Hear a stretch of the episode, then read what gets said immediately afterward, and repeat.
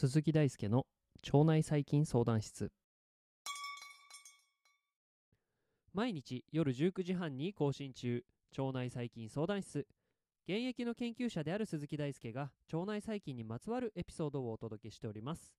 今回のエピソードでは遺伝毒性あとは変異原性という突然変異を誘発する性質についてのお話をしていきます。まあ、この性質に対する理解が腸内細菌が産生する遺伝毒性物質、まあ、遺伝毒性とついてるぐらいですからであるコリバクチンへのお話につながっていきます、まあ、今回はそんなその基礎のお話をしていきたいと思いますので、まあ、早速本編に移っていきましょう。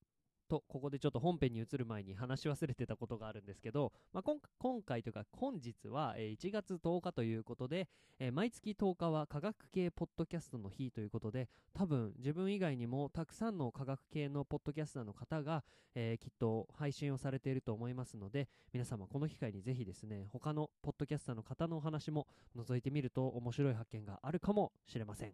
というちょっと最初に言えばよかったんですが間に挟ませていただきました。ということで、えー、まずはですね、えー、この遺伝毒性とか変異原性のお話をする前に昨日の復習突然変異のお話についてしていきます、えー、ナショナル・ヒューマン・ゲノム・リサーチ・インスティテュートというアメリカの機関の定義によりますと突然変異っていうのは生物の DNA 配列が変化するということを指します。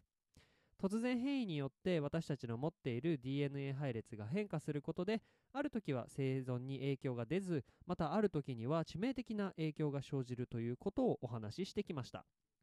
遺伝情報を記録しているのは、まあ、DNA っていうディオキシロボ核酸っていう物質に過ぎないので、えー、化学変化をするということを考えれば、まあ、遺伝情報は動的であると考えられると思います。まあ、そしてですね DNA 配列に対して突然変異を引き起こすのはやはりこれまた物質ですね。化学変化になるので、まあ、結局物質と物質の相互作用によって DNA が変化していくので、まあ、その相互作用する相手側もやっぱり物質になってきます。まあ、もちろん熱とかねあるいは光とか、まあ、物理的なその条件によってももちろん化学反応は起こるんですが、まあ、今回着目しているのは遺伝毒性物質ということになるので、まあ、ここでは物質というところに着目していきます。でまあこの突然変異を引き起こす物質は、まあ、例えば反応性が高い化学変化を引き起こしやすい物質であったりとか、えー、配列を複製したり修復したりする物質っていうのが、まあ、この突然変異というものを引き起こしていきます。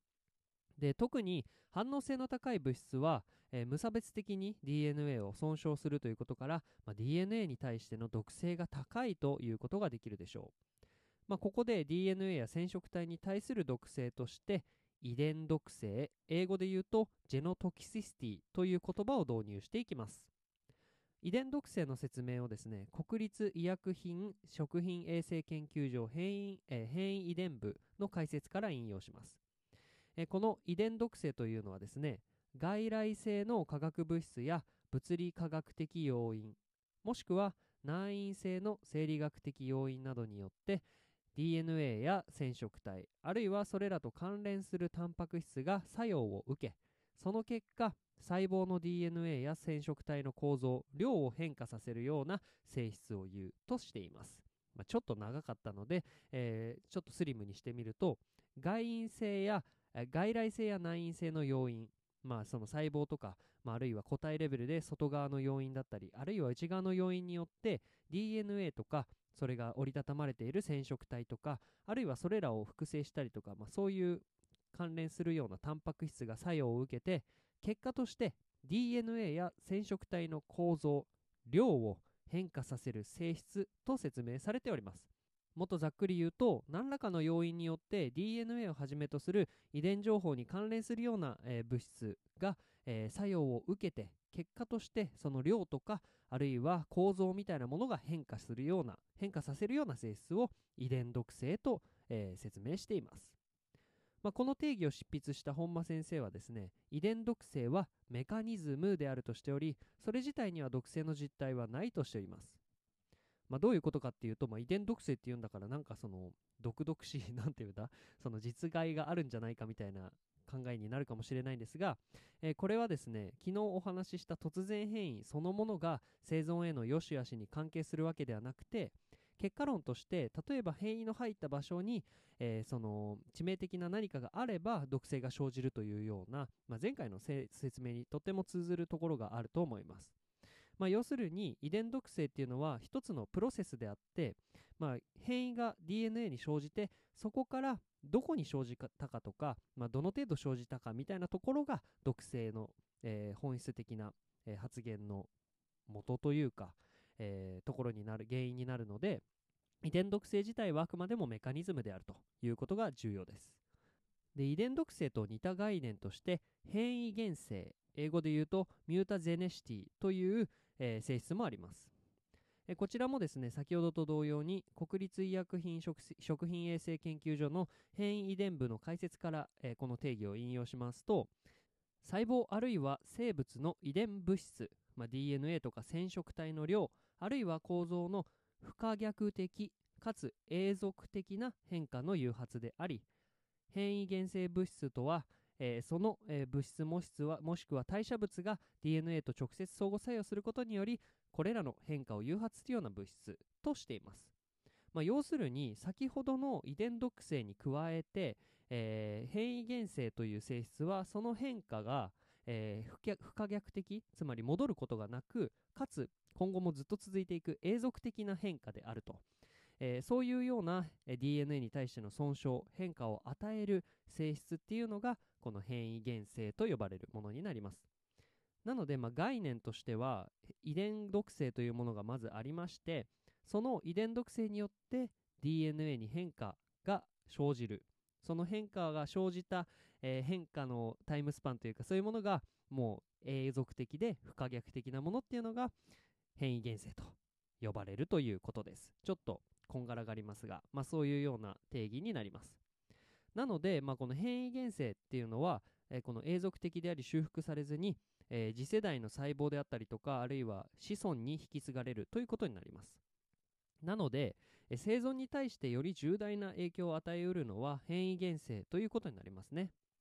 今後お話ししていくのは遺伝毒性物質ということになるので、え単に DNA の量とか構造変化を引き起こすような物質となります。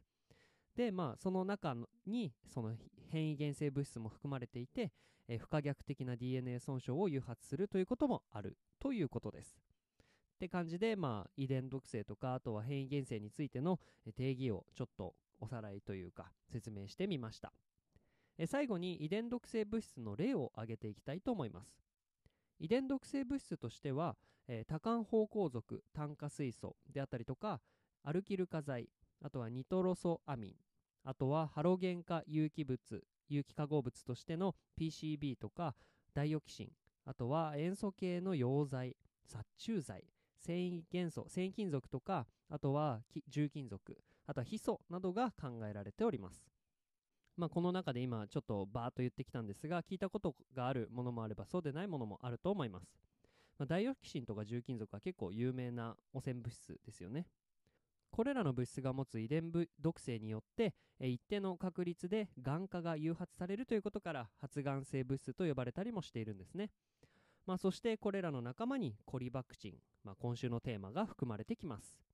ということでですね今回は遺伝毒性と変異原性という、まあ、言葉の、まあ、おさらいみたいなところになってきたんですが、まあ、多分いろんなところで今後も聞くであろう言葉だったのでもしかすると良い勉強のきっかけになったのではないかと期待しております。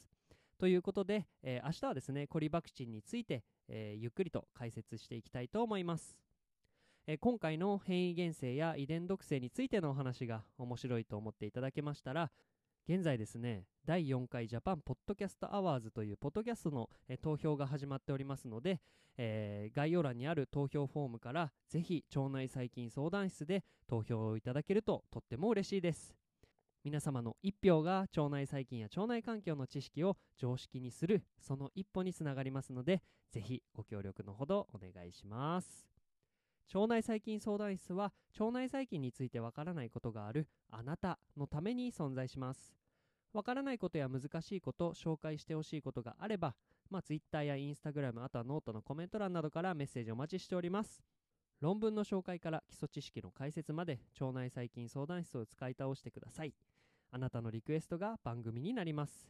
ということで本日も一日お疲れ様でした。